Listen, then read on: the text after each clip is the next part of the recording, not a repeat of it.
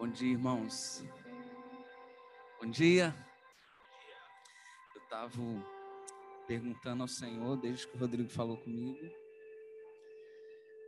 para mim discernir o que é que ele queria falar nessa manhã, o que, é que ele queria comunicar. E eu não conseguia ter clareza. E eu, eu gosto de ter certeza do que é que ele quer dizer e não daquilo que eu gostaria de falar. E eu estava perguntando, Senhor, o que que o Senhor quer que eu fale? E nessa manhã a minha pergunta mudou. Se é para me falar, não o que, mas se é. E eu tenho clareza nessa manhã que era uma manhã do Senhor, Rodrigo, não nossa, não minha mais dele, sobre ele. Eu sei que talvez você tenha gerado uma expectativa de ouvir uma palavra. Pode até aumentar um pouquinho o som.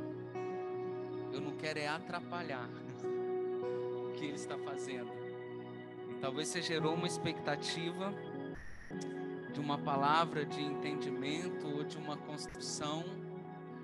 E eu amo isso, isso tem me transformado, isso tem me desenvolvido, me aperfeiçoado por meio das escrituras, por meio do entendimento daquilo que o Senhor está comunicando. Mas eu tenho uma clareza nesses dias de que não é isso que nós estamos precisando.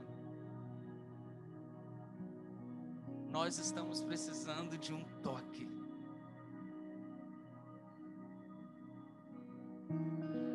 Nós estamos precisando de uma pessoa, o Cristo. Talvez não seja tão mais sobre o que precisamos ouvir agora, mas sobre quem precisamos olhar, sobre que face precisamos ver, sobre que olhos precisamos fixar os nossos olhos, sobre que perfume precisamos sentir, sobre que contato, sobre que contato, sobre alguém que nós precisamos estar próximo, precisamos contemplar, sobre um cheiro que precisamos novamente sentir o da presença. Essa manhã saiu tudo como não planejado. E é isso que ele faz. Porque quando a presença dele vem, nós não precisamos de nenhuma outra coisa.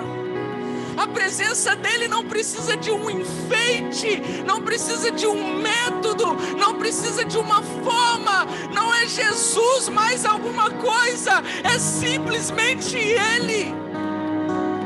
Isso não é uma expressão de espiritualidade, isso é quem Ele é, Ele é completo. Ele é pleno, aonde Ele está não há lugar vazio. Eu tenho aprendido que a presença de Deus é expansiva, ela cresce e toma todo o ambiente, toma todo o lugar. Quando Ele vem, Ele se expande dentro de você e ocupa todo o quero te dizer com toda convicção: nós estamos precisando dEle. O Cristo, o Cristo. E eu te digo que Ele está aqui nessa manhã. Porque nesse tempo o Senhor vai se revelar e o Senhor vai aparecer para aqueles que têm fome e sede da Sua presença.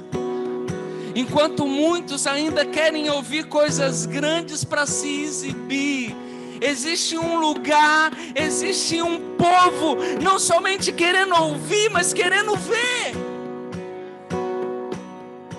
Eu tenho entendido nesses dias, eu estava, Senhor, parece que, que tem hora que eu consigo achar as palavras, mas há momento que elas não têm vida. Sabe aquela coisa? Você tem um entendimento. você sabe como fazer, mas você não está procurando a forma, você está procurando a vida, o espírito daquilo. E eu falei, Senhor, por que, que eu, eu tenho entendimento, eu tenho clareza, eu sei das coisas que eu ouvi do Senhor, mas tem hora que eu olho para elas e é como se essas palavras estivessem desligadas. E o Senhor falou comigo, Felício, porque não é só a palavra, vocês precisam do espírito da palavra. Porque a vida não está numa palavra, a vida está no espírito daquela palavra. O que, que é isso? E eu falei, Senhor, o que, que é o Espírito da palavra? É o Espírito Santo. O que, que é o Espírito da palavra? O Espírito da palavra é a presença de quem a disse. Porque uma coisa é eu guardar as palavras do Rodrigo mas eu estou distante dele, eu estou guardando as suas palavras, talvez escrita num caderno, talvez bem gravada na minha memória, talvez bem impressa no meu coração, mas é diferente quando eu estou com o Rodrigo e ele está me dizendo, porque eu não estou só com as palavras do Rodrigo, eu estou na presença de quem está falando essa palavra. E o Senhor me falando esses dias, Felício, há um problema vocês estão perdendo não a palavra, mas vocês estão perdendo o espírito da palavra. Porque nós entramos num lugar e ouvimos, mas depois de ouvirmos, nós já queremos dar forma a alguma coisa. E nesse caminho, a gente pode estar tão focado em dar forma a uma palavra, que a gente perde o espírito da palavra, a presença daquele que te disse. O Senhor falou a Abraão: ande na minha presença e sede perfeito. Esse era o chamado para Abraão e esse era o lugar que sustentava Abraão. Abra sua Bíblia. Em Mateus 16.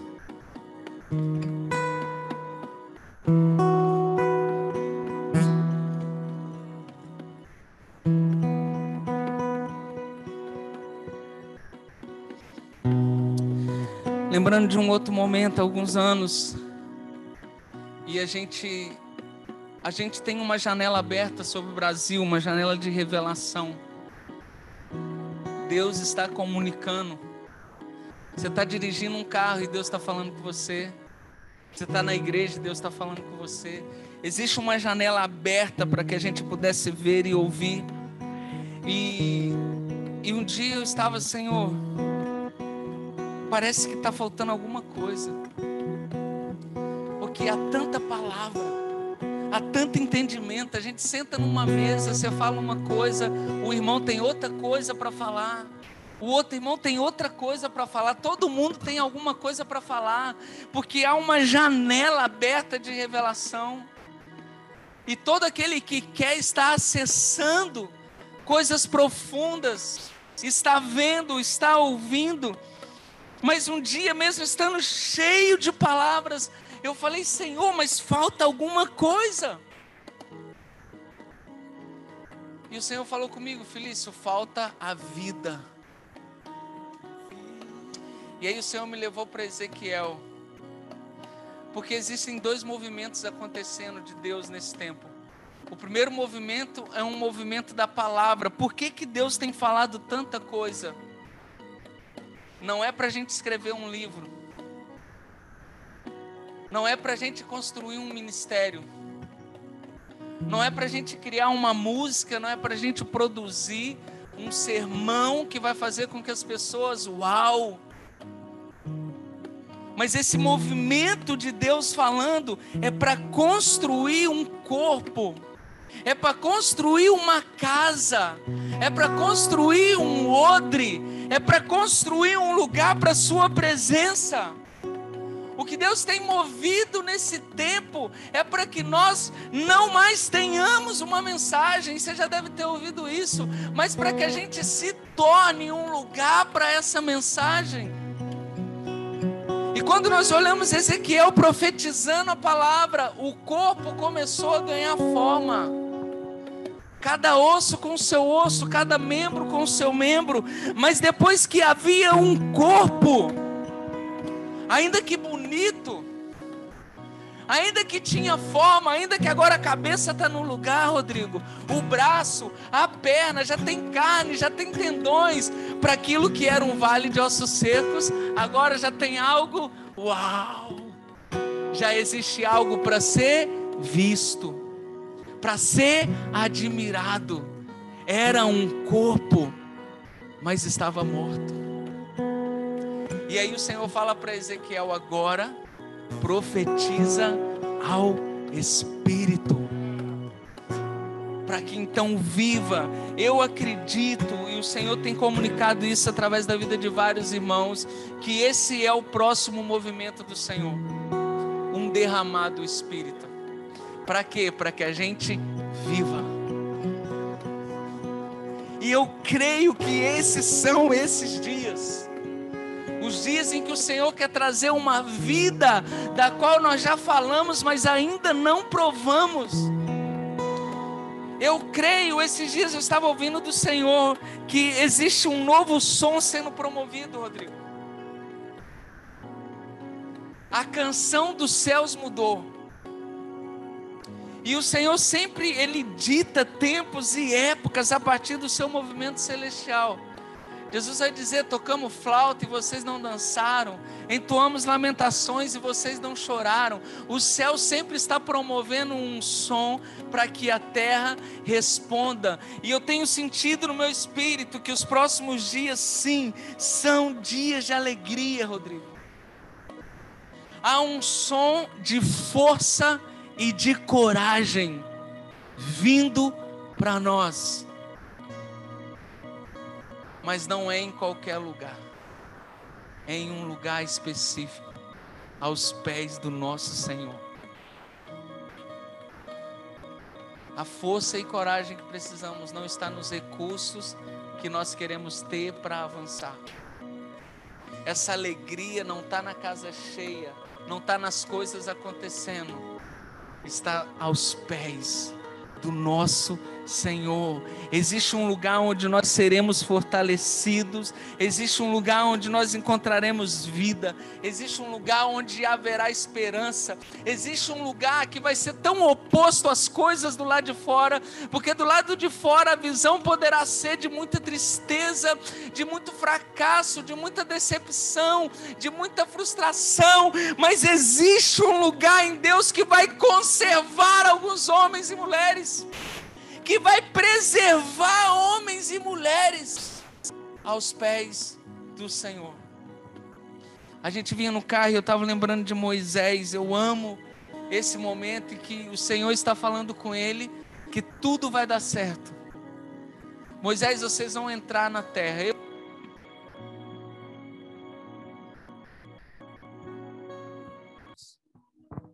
Em todos os sentidos, as coisas estão acontecendo, Rodrigo.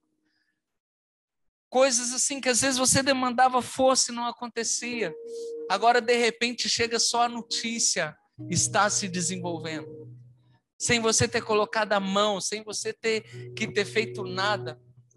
E eu aprendi uma coisa: que o que promove o avanço de um lugar é a presença de Jesus naquele lugar. E eu tive essa clareza do Senhor, que nós estávamos avançando porque Jesus estava na casa. E ele estava na casa porque nós nos voltamos para ele.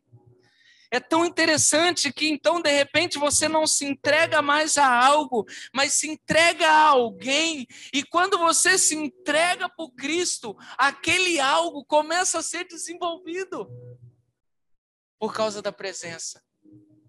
Jesus é maravilhoso. Você está aí comigo em Mateus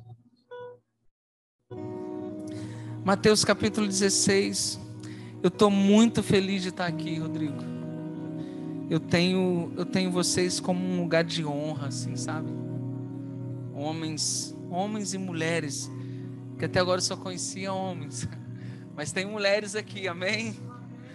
Homens e mulheres nobres, é a única palavra que me vem, cara, nobreza, nobreza. E no início, enquanto a gente adorava, eu sentia de dizer a vocês: perseverem e permaneçam na essência que Deus deu a vocês.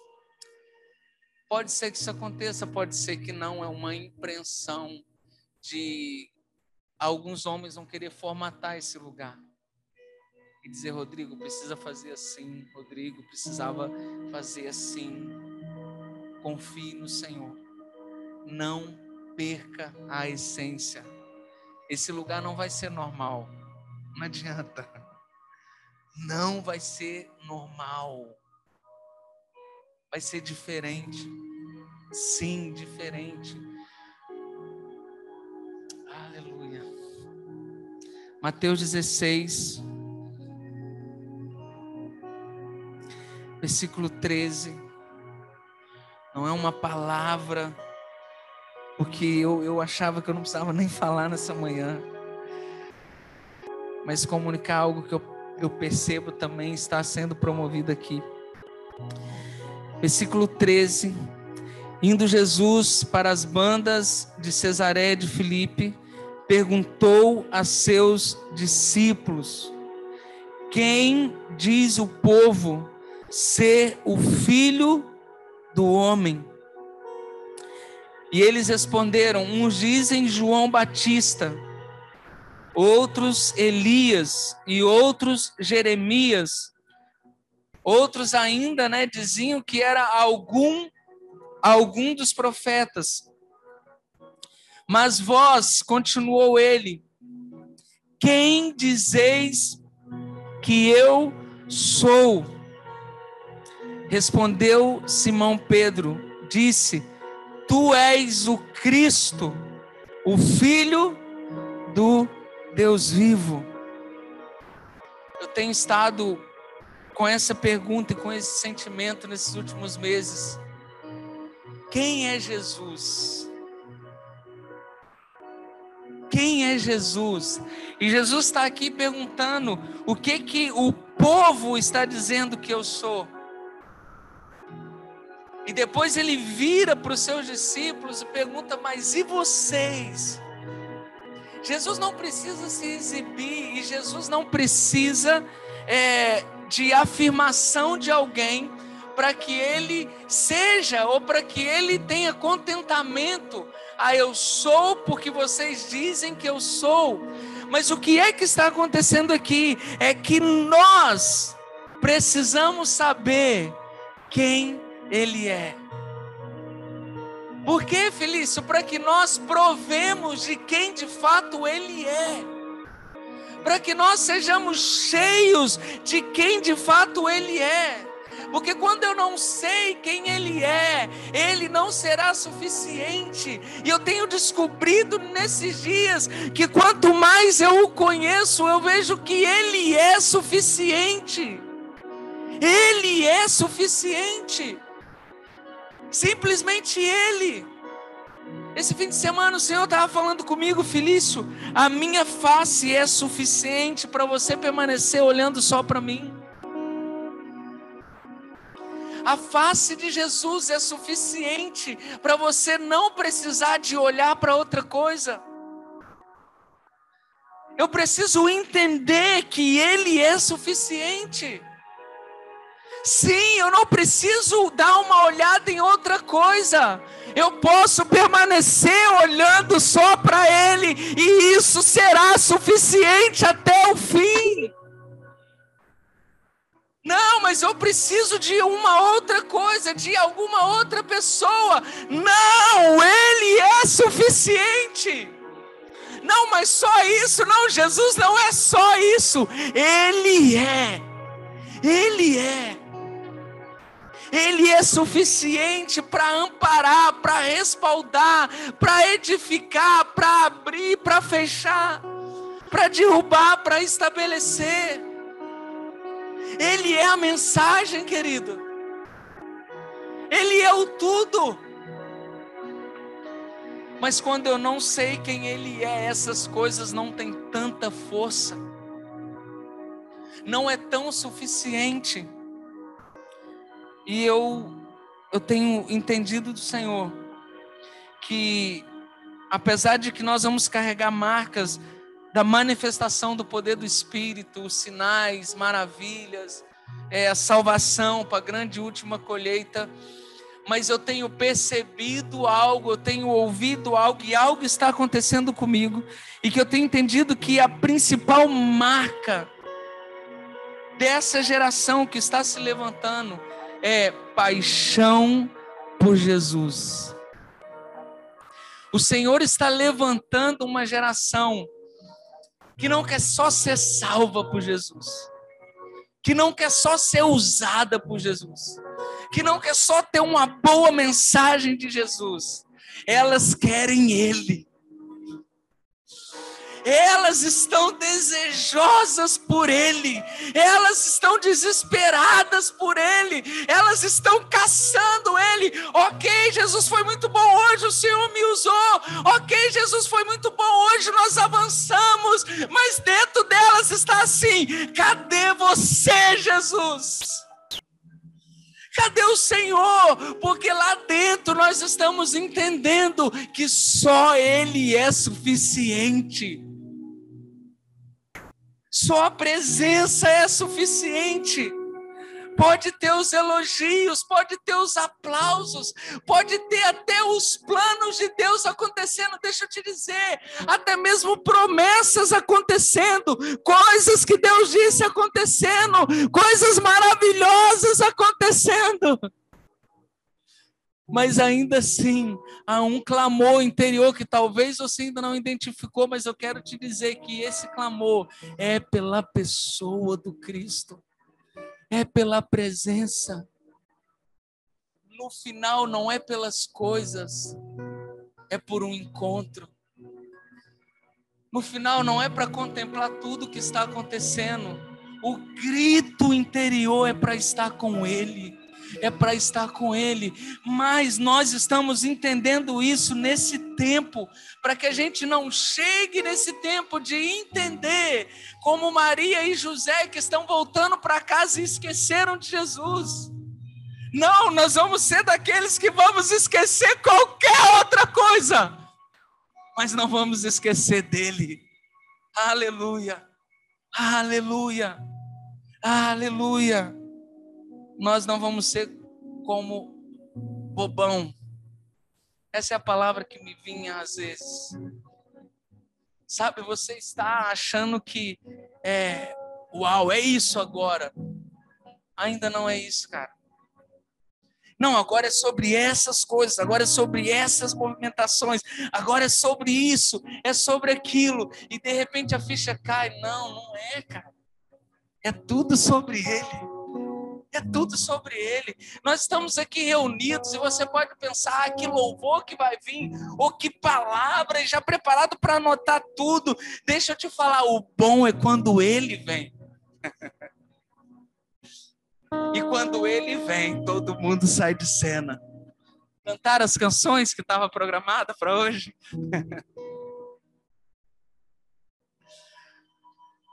a gente precisa entender, porque se a gente entender que já é tudo sobre Ele, eu já vou ficar com Ele. Nós fomos marcados pelo coração, não foi pela mente. Deixa eu te falar, não é o que você tem na mente que vai te levar ao seu destino. É o fogo no seu coração. Uma mente iluminada te faz ver, mas um coração incendiado te faz andar sobre o que você viu.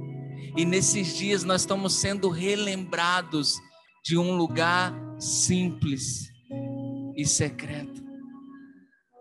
Nós estamos sendo lembrados de dias em que a gente não tinha palavras poderosas, mas tínhamos lágrimas. E ninguém precisava fazer nada, cara. A gente simplesmente já estava derretendo, chorando. Eu estava falando no carro. Nós tínhamos reuniões de oração só para chamar pela presença. Eu reunia com alguns amigos e assim, não era nada denominacional, cada um de uma igreja. E a gente marcava um encontro de oração na casa de alguém. E você acha que a gente orava por um evangelismo? A gente nem evangelizava, a gente não sabia as técnicas, os métodos. Você acha que a gente orava por coisas proféticas? A gente não conhecia isso. A gente não tinha um título, a gente não tinha nada. Mas, filho, vocês oravam pelo quê? Chamando pela presença. como meninos querendo seu pai. E eu vou te falar, ele vinha. E nesses dias nós estamos sendo lembrados que a presença é suficiente. Eu sei que às vezes a gente olha ao nosso redor, não, mas a gente precisa também fazer daquele jeito. Não, você não foi chamado para isso. Você foi chamado para a presença. Alguns vão fazer algumas coisas. Eu sei que eu não fui chamado para aquilo. Como que eu sei que eu não fui chamado para aquilo? Porque eu fui chamado para estar com Ele. E eu não posso perder nenhum tempo. Eu quero ser um caçador de Deus. Eu quero achá-lo. A nossa vitória vai ter, si, ter sido encontrá-lo, Rodrigo. Sabe qual vai ser o seu sucesso? Se você encontrá-lo. O seu sucesso vai ser a hora que cavando, cavando, a água jorrar. Eu tenho tido esse entendimento que eu preciso cavar e eu sei que eu vou ter que renunciar muitas coisas para cavar. Eu já tenho renunciado, está em alguns lugares fazer algumas coisas que todo mundo está fazendo e que as demandas pedem para você fazer e, e eu estou tendo que dizer não e esse dizer não parece que está é, me diminuindo, está acabando, está me escondendo, está me exterminando, está me tirando de fora de ação, está me tirando de fora daquilo que é o movimento agora, aquilo que é popular, preciso para essa hora. E parece que eu estou tendo que vestir uma roupa suja de um operador, de alguém que cava um poço. Só que eu tenho um sentimento que a hora que esse poço achar a fonte, a hora que jorrar, a hora que eu tiver um encontro com meu Senhor, eu não sei o que vai acontecer comigo, querido. Porque eu não consigo mensurar o dia que esse encontro chegar. Porque nós não estamos falando de um culto bom, nós estamos falando de uma glória prometida, de homens e mulheres que acharão o Senhor nesse tempo. Oh! E nenhuma outra coisa fará sentido. E nós estamos falando de Jesus. Quem é Jesus? A presença é melhor do que os presentes. Esses dias, esses dias eu estou comendo e bebendo dele. Às vezes não querendo pregar. Nada contra a rede social, eu, eu acho que é demais, irmãos. Mas eu comecei a atualizar a mim, talvez eu volte a atualizar, mas estou dizendo agora. E eu comecei, de repente, não faz sentido. E aí eu vejo outras coisas acontecendo também ao meu redor. E não faz sentido. E de repente eu comecei a me voltar para Ele. E eu comecei a ser cheio. Eu comecei a ser preenchido. E eu entendi: a presença é melhor do que os presentes. Alguns sim vão ficar com os presentes. Alguns sim vão ficar com as honras. Alguns sim vão ficar com a fama. Alguns sim vão ser notados, vão ser reconhecidos. Nada mal. Mas eu entendi, a presença é melhor do que os presentes. A presença sacia. A presença completa. A presença satisfaz, a presença é plena, a presença se expande dentro de você, como nenhuma notícia pode promover, como nenhuma coisa boa pode promover. A presença sacia, querido.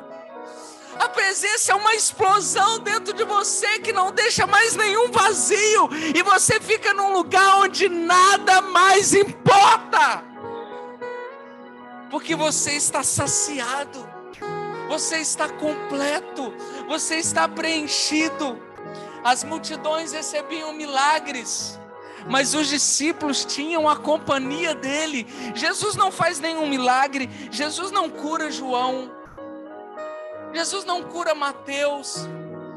E eles ficavam assistindo Jesus promovendo muitas coisas para outras pessoas. Curando um paralítico, ressuscitando um morto, realizando provisões, multiplicando o pão, ah, o, o vinho. As multidões ficavam com os milagres, mas os discípulos ficavam com Jesus. Com o que você quer ficar?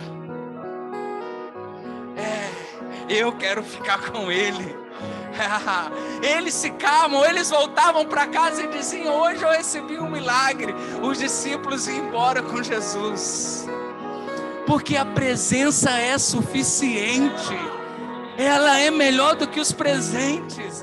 Por isso eu quero chegar no fim do dia e não contar uma coisa que aconteceu. Eu quero chegar ao fim do dia e estar com Ele, sentindo o perfume dele, sentindo a essência, o toque, olhando nos olhos dele, porque Ele me completa. Ele é suficiente. Uma outra coisa que eu tenho aprendido nessa de saber quem é Jesus é que Jesus não te tira, Jesus te acrescenta. Jesus é a única paixão que não te suga, mas que te enche. É uma loucura, irmãos. Eu, eu quero tentar impartir isso com você para que você entenda. Jesus não é uma paixão que te tira. Talvez você pense que quando você está adorando, você está esvaziando, você está dando algo de você para alguém. Quando você está adorando, você está sendo cheio. Jesus é uma paixão que acrescenta. Por que, que eu estou falando isso? Porque quanto mais eu me apaixono por Ele, mais cheio eu fico.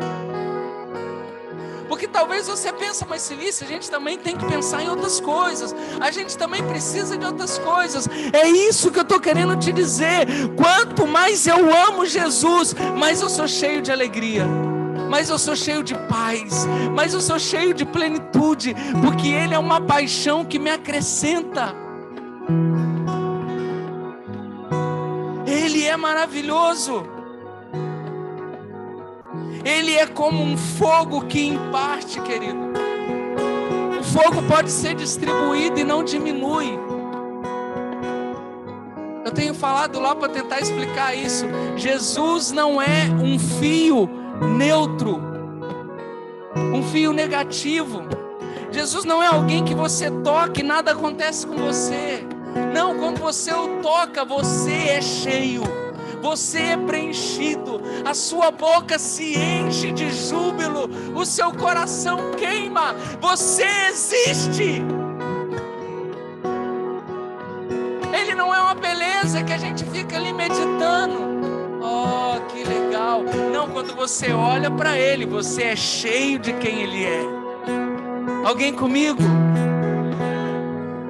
Aquilo que Ele é, em parte, querido, libera sobre você. Por isso nós precisamos aprender a ir para esse lugar de contemplá-lo, de olhar para Ele. Como nós estamos não muda quem Ele é quando nós o tocamos. Aonde um leproso tocasse, o que que acontecia?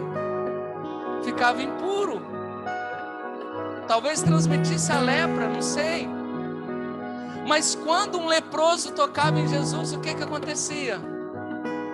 Jesus ficava leproso? Jesus ficava impuro? Mas o leproso saía curado, saía puro. Como você está? Não contamina a Cristo, não muda quem Ele é. Mas eu tenho aprendido que quem Ele é sempre me muda, sempre me toca os doentes, os tristes, os cativos. Um cativo chegava até Jesus, irmãos, e saía preso. Um enfermo se encontrava com Jesus e saía doente. Porque quem se encontrava com Jesus não mudava Jesus, mas saía com a realidade de Jesus sobre eles. Jesus é uma fonte que jorra. Eu quero te explicar isso nessa manhã. Que Jesus não é um objeto de louvor. Jesus não é algo, alguém que recebe algo de você. Não, ele jorra sobre você. Quem ele é em parte com você. Abre em Lucas,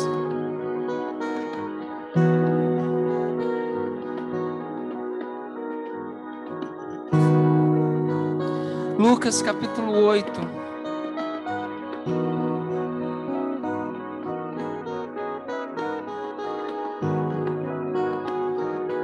Lucas 8, 43.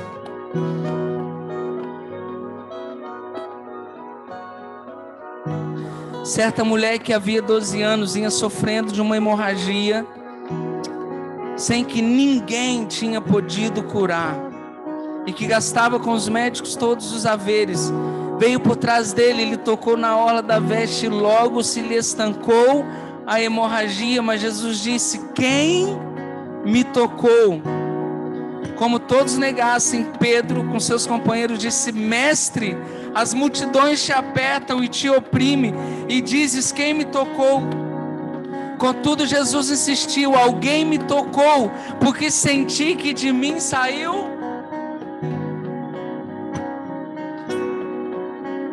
Olha o que está acontecendo aqui. Jesus não ora por essa mulher.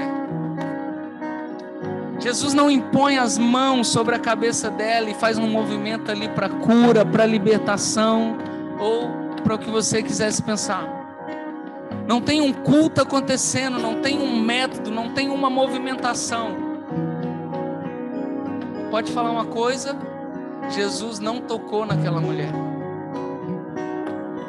A Bíblia diz que ela tocou nele. Agora o que, que aconteceu? Ou o que, que acontece quando você toca nesse precioso Jesus? Aquilo que está nele, aquilo que ele é, vem sobre você. Ela o toca, e quando ela o toca, ela recebe poder. Quando ela toca em Jesus, Jesus não ficou menos poderoso, mas ela ficou curada. Porque quem Jesus é transforma a nossa realidade. A presença. Marcos capítulo 5, versículo 1 a 8. Abra aí, eu quero ler alguns textos.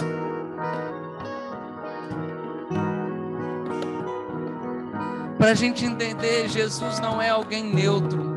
Jesus não é uma imagem que adoramos. Ele é e aquilo que Ele é transborda sobre nós. Ele é suficiente. Marcos capítulo 5, versículo 1.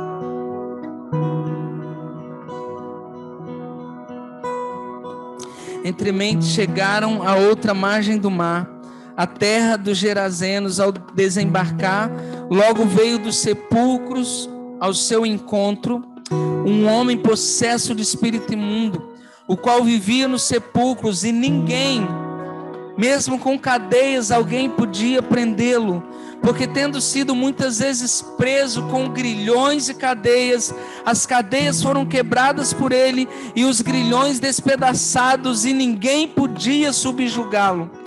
Andava sempre de noite e de dia, clamando por entre os sepulcros e pelos montes, ferindo-se com pedras quando de longe, quando de longe viu Jesus, correu e o adorou,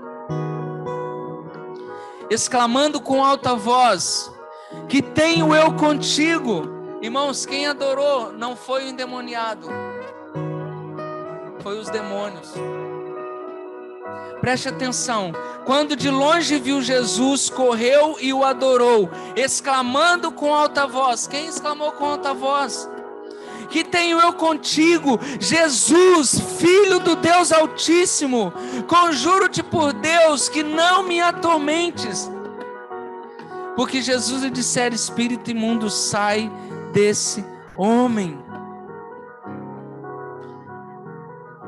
Eu sei que a gente olha para esse texto e fica observando a libertação que aconteceu. Mas eu quero que você olhe para aquele que é a própria libertação.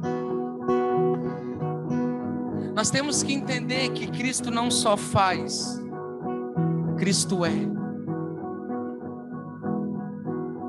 Ele chega nesse lugar, ele chega nesse território E os demônios se prostram. Felício, do que, que você está falando? De que Jesus é suficiente. Ele é suficiente. E eu quero convidar você nessa manhã a não olhar apenas para aquilo que ele faz, mas para aquilo que ele é. Porque aquilo que ele faz nos deixa admirados. Mas a admiração por Jesus não é suficiente para te levar até o fim. Aquilo que ele faz deixa a gente empolgado. Mas aquilo que ele é nos incendeia.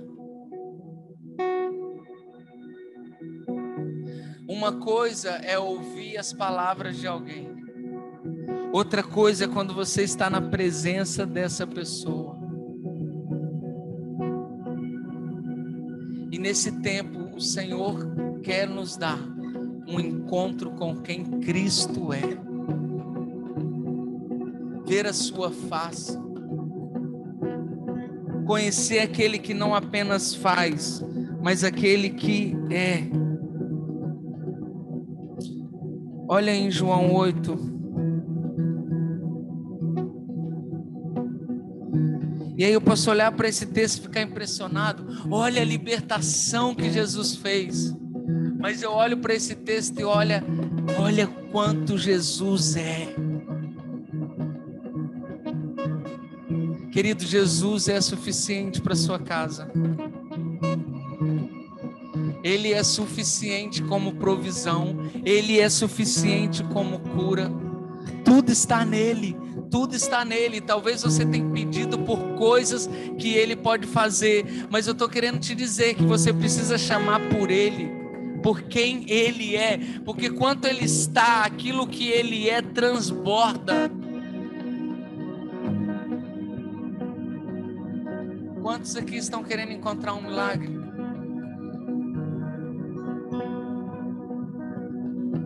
Eu estou querendo encontrar Jesus. que feliz? Porque Ele é suficiente. Vamos bailar com Ele. Vamos sair para dançar com Ele pelas nações. Se tem uma coisa que eu não quero é perdê-lo de vista. Por isso eu não quero me distrair com coisas que estão acontecendo, porque eu não posso perdê-lo. Eu não posso perdê-lo. Por quê, Felício? Porque Ele é maravilhoso. Ele é lindo, Ele é belo, Ele é perfeito, Ele me constrange, Ele me preenche, Ele me completa. Eu olho para Ele, me encontro, eu olho para Ele e existo, eu olho para Ele e sou satisfeito. Por que, Felício? Porque Ele é. Ele não só faz, ele não só fez, ele não só vai continuar fazendo, mas cadê aqueles que estão procurando por Ele? Que estão perguntando aonde Ele está. O dia que você encontrar Jesus, você vai ver que todas as outras coisas. Ei! Ele é. Ele não é o tudo, irmãos, ele não é o todo, isso ainda é pequeno, ele simplesmente é. Ele é suficiente para mim.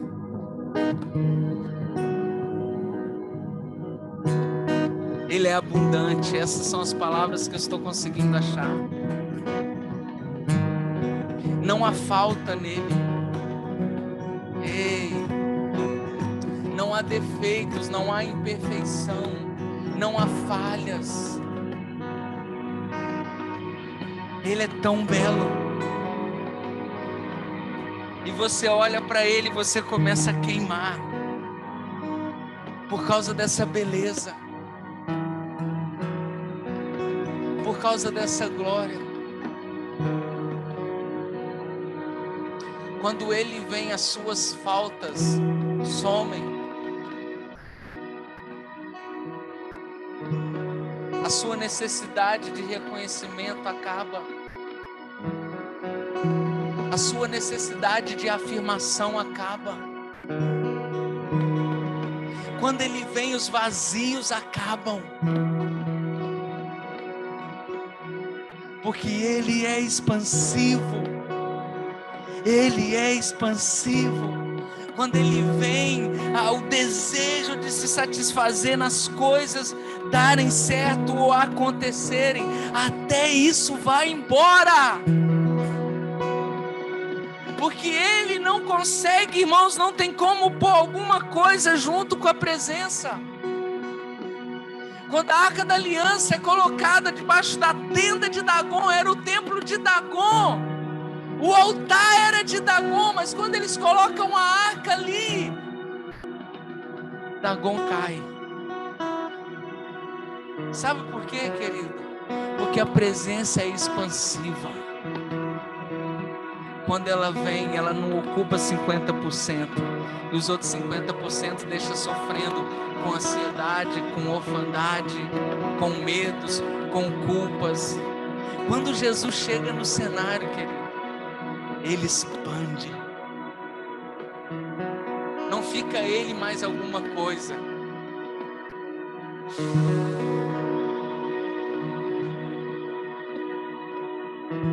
Ele vem, a nossa falta por coisas acaba.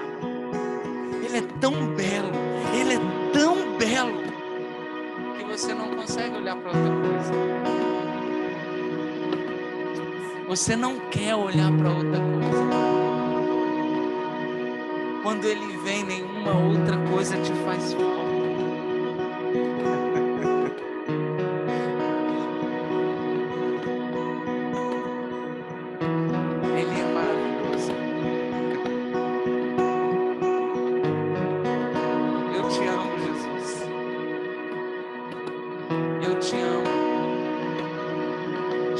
É a única coisa que meu casamento precisa. Jesus é a única pessoa que os meus filhos precisam. Pessoas vêm, pessoas vão.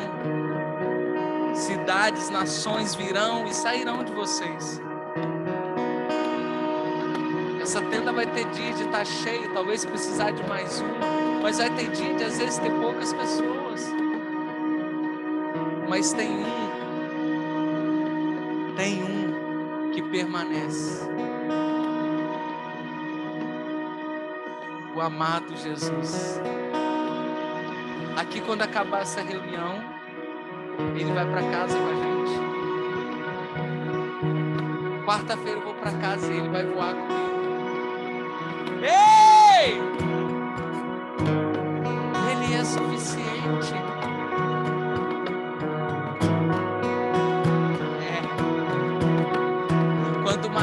Está aos pés dele, quando ele está ensinando na sua casa, Jesus fala algo, olha, ela escolheu a boa parte. Lembra disso? Mas você lembra de mais? E ele diz: E essa não lhe será a única coisa que não podem te tirar é o seu Jesus. Não, você não entendeu.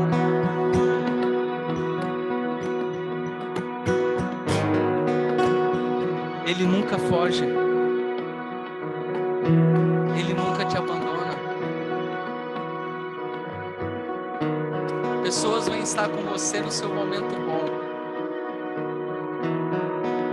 Ele está com você em todos os momentos.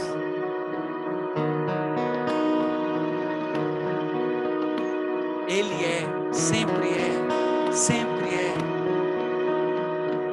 Não te abandona. Eu não sei, eu não encontro mais palavras eu estou assim, eu não estou encontrando palavras para dizer para Ele. Esse é um lugar de contemplação. Quando você está fixando seus olhos nele. E já viu quando você contempla aqui, no Nordeste tem muita praia bonita. Eu ainda quero conhecê-las.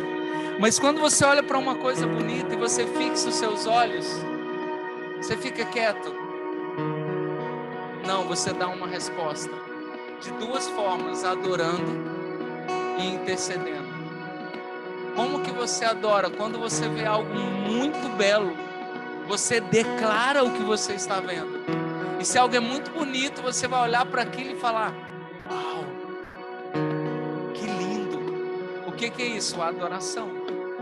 Você está declarando o que você está vendo. Mas você também dá uma resposta de intercessão. Você pede para que aquilo que você está vendo venha sobre ti.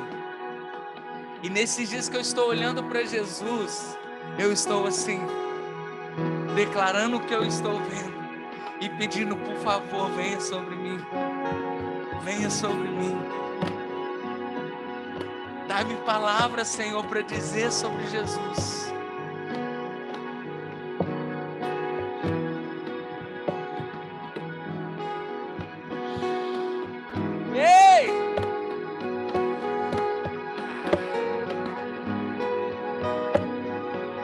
João 8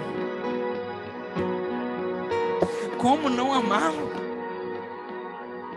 Como não desejá-lo? Só há uma resposta: se você não o conhece.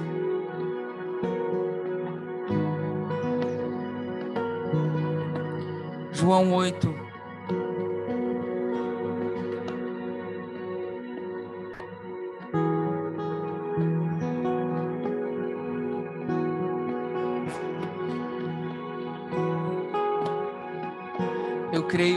lugar que desejar Jesus, a pessoa dele, ali ele virá. A pior coisa é ser desejado pelo que você faz e pelo que você tem. A melhor coisa é quando te desejam por quem você é. Ali você quer estar. Eu creio que Jesus está procurando essas casas. Jesus está procurando os lugares aonde Ele é suficiente. Jesus pode entrar e não precisa de mais nada. Queremos só você.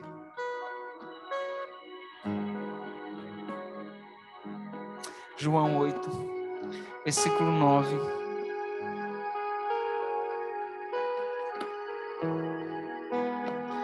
Mas ouvindo eles essa resposta e acusados pela própria consciência, foram se retirando um por um, a começar pelo mais velho até os últimos, ficando só, ficando só Jesus e a mulher no meio onde estava. Erguendo-se Jesus e não vendo a ninguém mais além da mulher, perguntou-lhe: mulher, onde estão aqueles teus acusadores? Ninguém te condenou? Respondeu ela: Ninguém, Senhor. Então lhe disse Jesus: Nem eu tampouco te condeno Vai e não peques mais. Eu sei que que naquele dia aquela mulher deve ter ido embora vibrando por ter sido absolvida. Foi o que Jesus fez. Ela está ali prestes a ser morta, como pena pelo seu pecado. Mas uma coisa que eu penso é que ela deve ter ido embora apaixonada pelo Jesus que ela experimentou. E é mais ou menos sobre isso que eu queria comunicar com vocês. E oro para que vocês vejam não só as coisas que Jesus faz, mas aquilo que Ele é. Porque quem Ele é vai te apaixonar. Quem Ele é vai ser suficiente para você. Quem Ele é vai fazer o seu coração arder até o dia de encerrar a sua jornada. Quem Ele é vai te aquecer. Quem Ele é vai encher a sua casa, vai encher o seu quarto, vai encher a sua movimentação. Quem Ele é vai transportar dentro de você. Por que, Felício? Porque quem Ele é não muda, nunca mudará.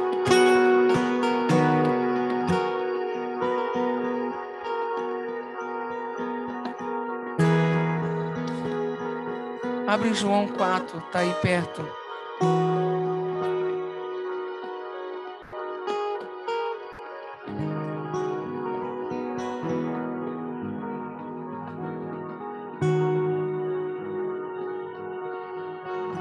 Estou caminhando para encerrar. João 4.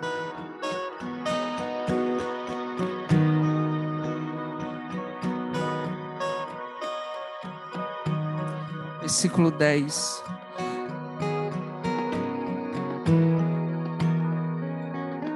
Vamos no 7. Nisto veio uma mulher samaritana tirar água. Disse-lhe Jesus: Dai-me de beber. Pois seus discípulos tinham ido à cidade para comprar alimentos. Então lhe disse a mulher samaritana: Como sendo tu judeu, pede de beber a mim, que sou mulher samaritana, porque os judeus não se dão com os samaritanos. Aquela mulher não conhecia o Cristo.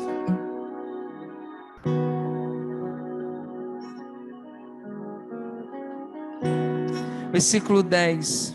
Replicou-lhe Jesus: Preste atenção, se conheceras o dom de Deus, e quem é o que te pede, dai-me de beber, tu lhe pedirias.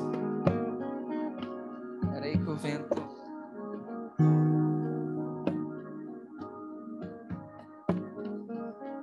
Tu lhe pedirias, e ele te daria água viva. Entenda uma coisa. Jesus está falando com ela o seguinte: se você me conhecesse, você me pediria algo e eu te daria. Preste atenção.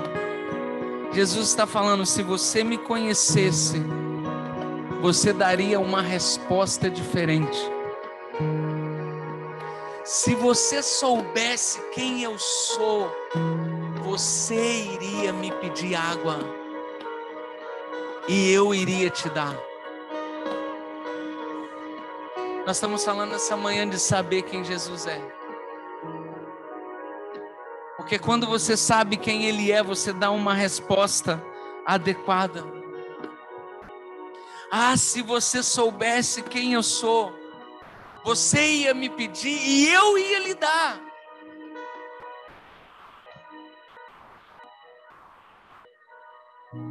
Respondeu-lhe ela: Senhor, as minhas palavras, você não é suficiente. Você precisa de uma corda.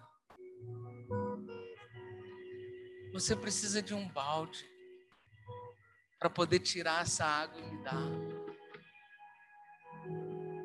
E você não tem, Jesus.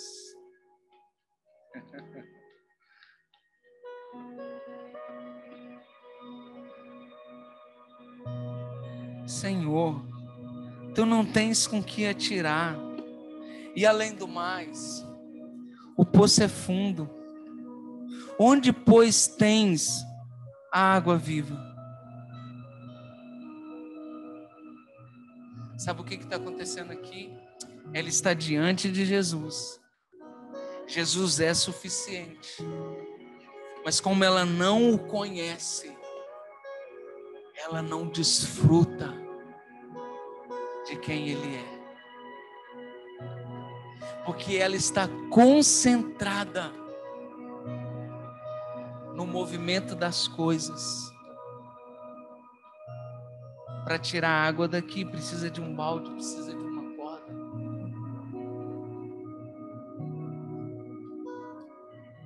Assim é nós, quando não o conhecemos, estamos diante dele. E estamos tendo faltas, estamos incompletos, estamos vazios. Enquanto aquele que é suficiente está diante de nós nós estamos pedindo um copinho de água, enquanto a fonte está diante de você, dizendo: Vem e beba, vem e beba. Por que você está sofrendo com isso? Vem beba.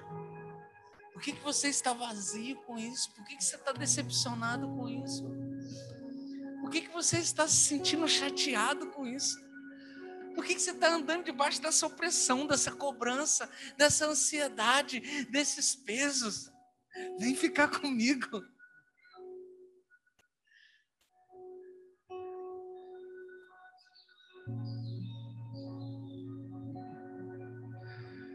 Ei, ela continua. És tu, porventura, maior do que Jacó, o nosso pai? Talvez é o que o inimigo diga. Não, você não pode só orar, você não pode só ficar esperando por Jesus, você precisa também mover aqui, mover ali. Ele é suficiente. Não, mas se eu não fizer isso, não vai acontecer. Eu quero continuar aqui com Ele. Se tiver que acontecer, quem vai fazer é Ele. Ou Ele é suficiente, ou Ele não é suficiente. Ou você está com Ele ou você não está com Ele. O seu salário no fim do dia é a recompensa ou é o beijo dele? Ou é o abraço dele? O cheiro dele?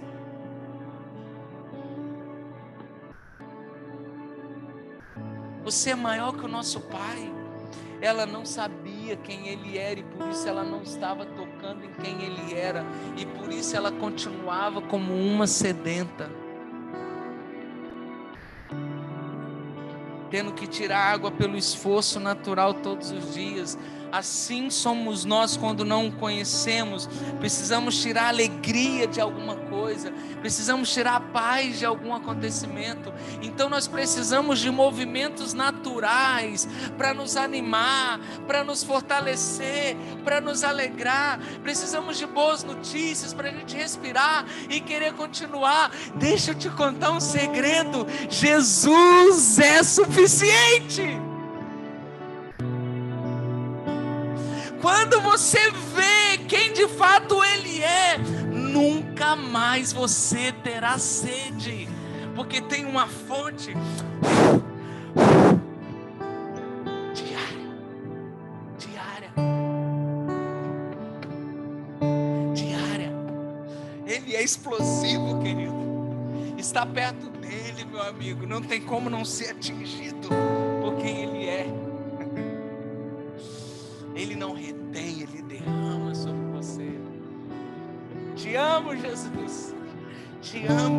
conseguindo ver a face dele.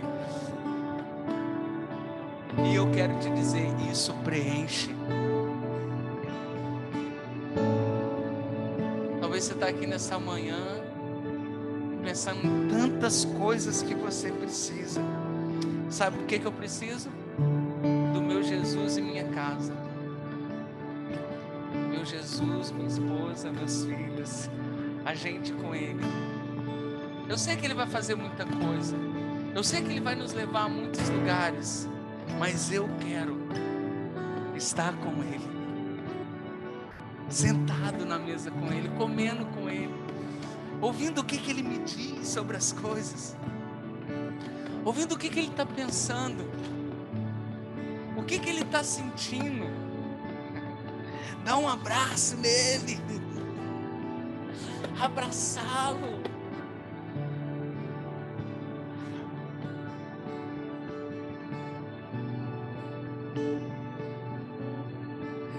Você tem a Ele, você não precisa de mais nada. Aí verdadeiramente você passa a ser alguém livre, apto a libertar aí você realmente passa a ser alguém preenchido, apto a completar pessoas, a aperfeiçoar pessoas. Porque agora você está num lugar em que você já está satisfeito, pleno. Então eu não toco o Rodrigo precisando receber do Rodrigo para me aquecer, para me encher, para eu existir. Eu toco o Rodrigo a partir daquilo que eu já estou preenchido nele porque já não sou eu mais quem vive, mas Cristo vive em mim. Cara, por que, que os apóstolos morreram por Jesus? Você acha que eles morreram por uma religião? Você acha que eles morreram assim? Não, nós precisamos morrer pelo nosso ministério, para que isso continue. Não, nós precisamos morrer para deixar a história, para deixar o legado. Sabe por que, que eles morreram? Porque eles eram apaixonados por Jesus. Extremamente apaixonados. E você acha que eles eram mendigos por causa disso? Você acha que eles eram desfavorecidos por causa disso? Eles eram homens plenos, cheios, satisfeitos, porque a paixão por Jesus não te tira, te preenche. Quanto mais você o ama, mais vai crescendo. Tem paixões que quanto mais apaixonado, mais você esvazia, porque é uma paixão que te suga. A paixão por Jesus, ela vai te enchendo. Quanto mais você vai amando, mais você vai ficando cheio. Mais cheio, mais completo, mais preenchido, mais saciado.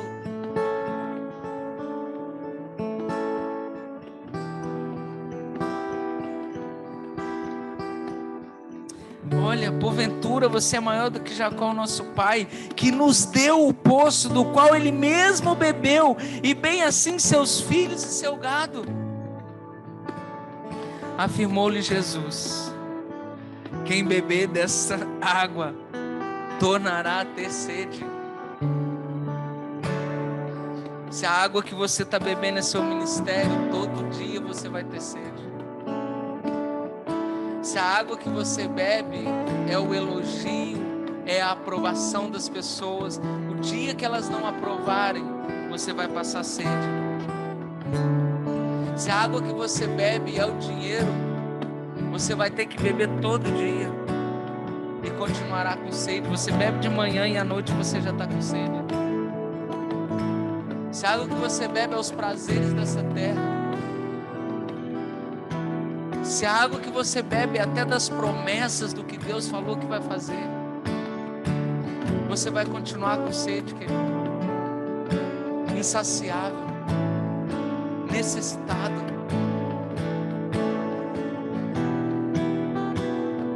Mas aquele, porém, que beber da água que eu lhe der, nunca mais terá sede. Existe um lugar de satisfação.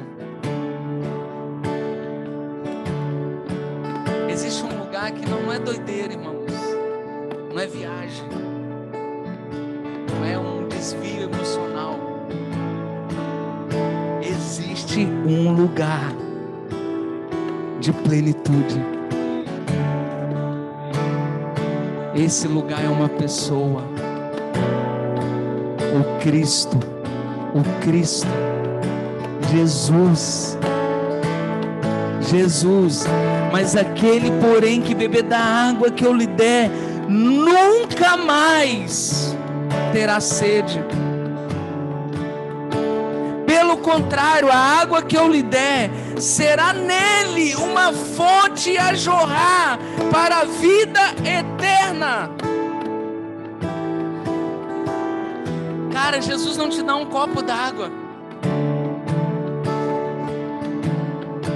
Ele coloca uma fonte dentro de você.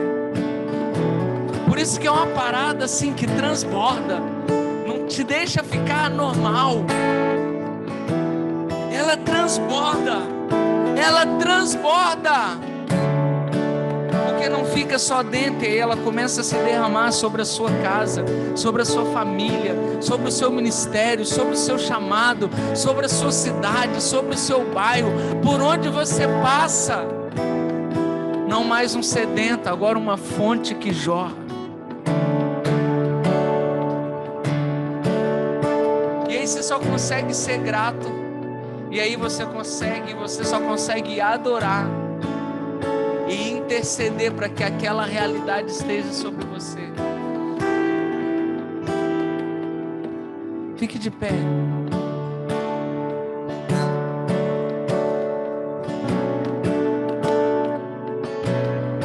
Disse-lhe a mulher: Senhor, Dai-me dessa água.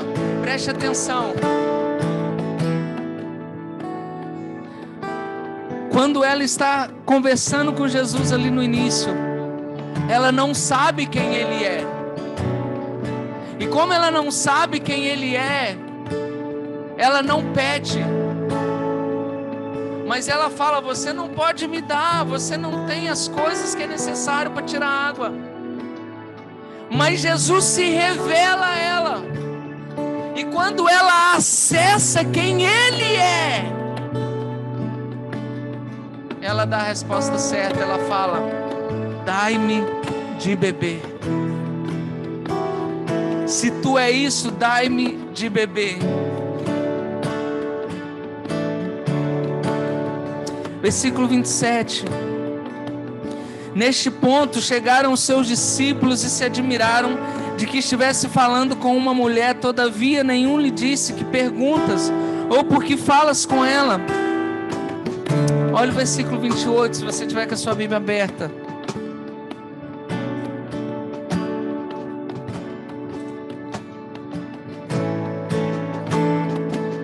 Eu quero narrar para você uma coisa. Nós temos aqui o encontro de uma mulher ferida, frustrada com a sua história. Você conhece esse texto? Uma mulher que está cansada, oprimida. Quem sabe poderíamos comparar com a igreja. uma atividade natural e de esforço diário. Todos os dias ela tinha que ir lá e fazer as mesmas coisas se ela quisesse beber água.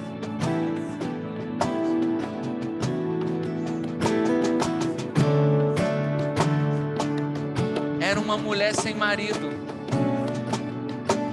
Até o dia que ela encontrou o seu noivo.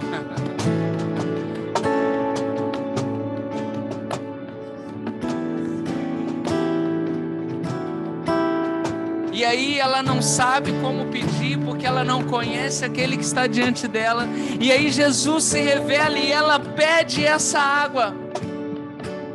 Agora olha como esse encontro está terminando. Versículo 28. Quanto a mulher, fica aqui comigo. Quanto a mulher deixou o seu cântaro e foi à cidade e disse àqueles homens: Vinde comigo e vede um homem que me disse tudo quanto tenho feito. Será este porventura o Cristo? Saíram, pois, da cidade e vieram ter com ele. Que está acontecendo aqui? A mulher deixa o seu cântaro, aonde ela se apoiava para matar a sua sede. Lembra que no início ela está discutindo com Jesus? Você não tem um cântaro? Mas depois que ela bebe de Jesus, ela também passa a não ter mais cântaro. Por quê? Porque ela não precisava mais. A sua sede tinha sido saciada. Quando ela encontra com Cristo, querido, o que ela fazia perdeu o sentido. Aleluia.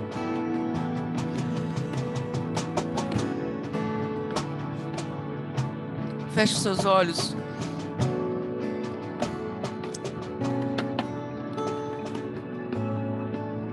Foi uma manhã maravilhosa diante do Senhor.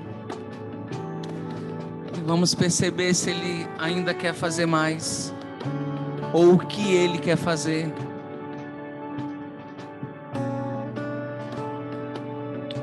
Você fica livre para ficar no seu lugar ou para vir para o altar.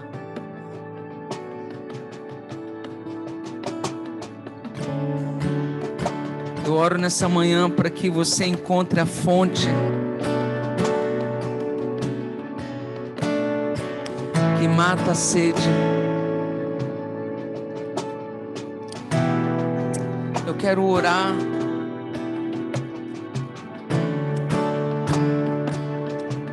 Para aqueles que diante dessa palavra talvez faça um sentido, talvez você tenha passado por dias de sede. Porque quem sabe os seus olhos estavam em outras coisas. E coisas boas e até mesmo coisas que o Senhor te propôs.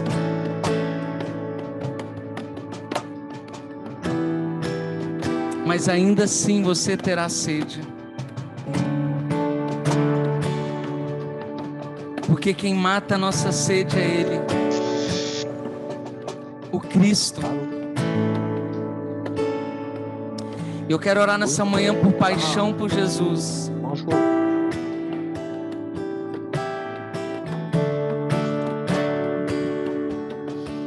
Eu quero impartir isso. Se você também sentir que tem que sair do seu lugar e vir aqui, eu vou orar com você. Você que talvez nunca sentiu e quer sentir paixão, mas talvez você que ao longo da jornada você percebe que isso foi talvez sendo diminuído, é tantas coisas que acontecem. E que às vezes nós vamos perdendo o simples, mas que era o que nos sustentava aquele lugar íntimo, aquele lugar apaixonante. Um coração simples e humilde.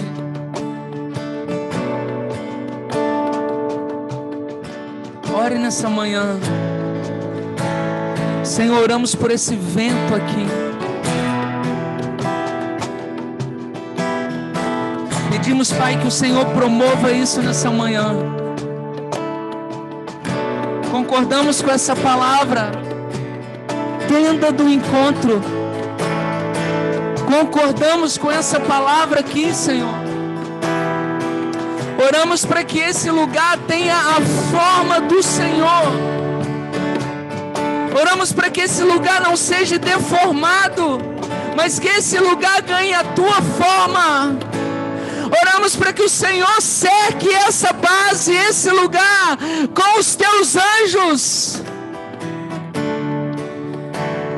De forma que qualquer coisa que distorça a sua essência para esse lugar não entre. Pedimos para que o Senhor cerque os céus e terra ao redor dessa casa.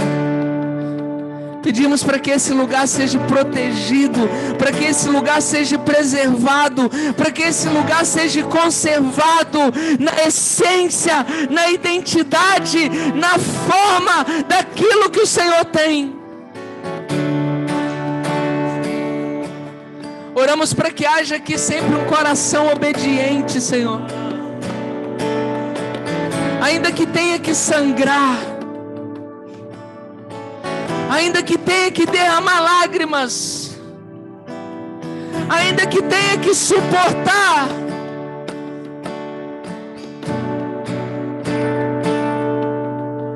Mas permanecemos em obediência.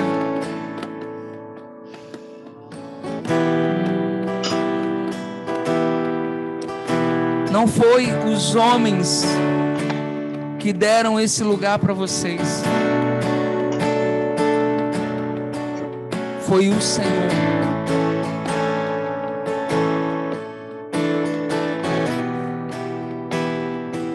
E Ele sabe o que Ele quer fazer aqui.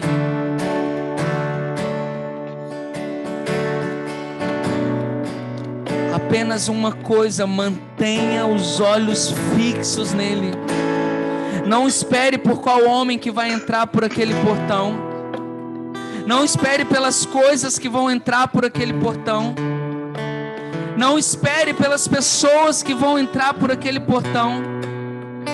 Então somente construa um caminho para que ele entre por aquelas portas. Estendam o tapete para ele. E deixe com que Ele entre como noivo desejado.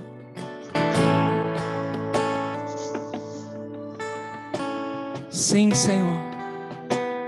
Sim, Senhor.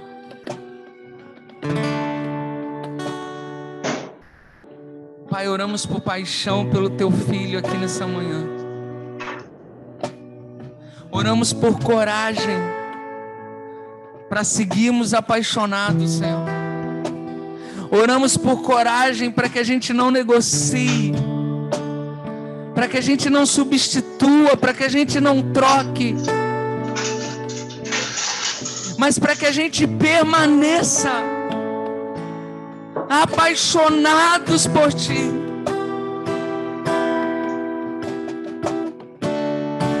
Que Jesus seja suficiente até o fim para nós, Senhor. Oramos para que a gente seja uma casa favorita para Ti. Que nós sejamos um lugar agradável para você, Jesus. Sim, queremos ser os seus amigos queremos ser os seus amigos, queremos ser seus companheiros, seus confidentes, queremos andar em tua presença, queremos cantar a tua beleza, queremos declarar a tua face, queremos ser aqueles que levantam a tua bandeira, que declaram o teu nome queremos ser aqueles que não se envergonham de ti, Jesus.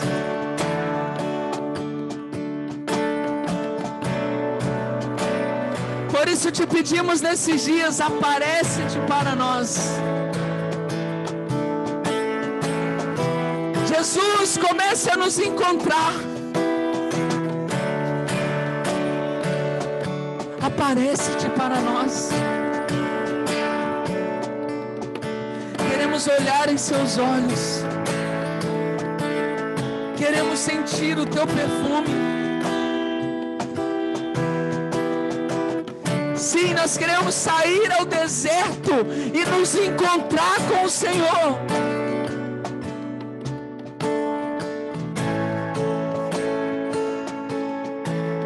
Nós decidimos por Ti, Jesus. Nós escolhemos por Ti. Nós queremos bailar pelas nações com o Senhor. Não queremos ir às nações, nós queremos ir com você. Contigo, Jesus. Nós queremos entrar em lugares contigo. Nós queremos andar contigo. Queremos estar contigo. É tudo sobre você, Jesus. É tudo sobre você nós começamos contigo e queremos terminar contigo, Jesus.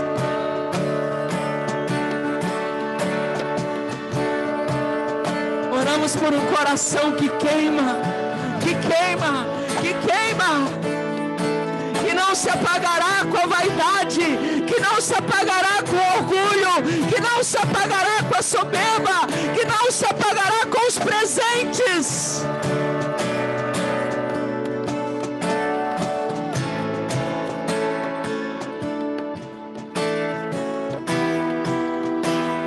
Batiza-nos nessa manhã, Senhor.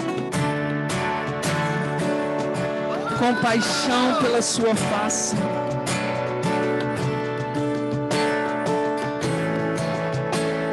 Acende de novo, mas em porção dobrada, o que um dia o nosso coração queimou. Não queremos ter olhos para outras coisas, Jesus não queremos ter olhos para outras pessoas. Não queremos ter olhos para coisas.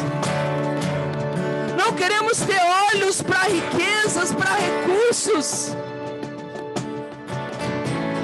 Queremos ter olhos apenas para Ti.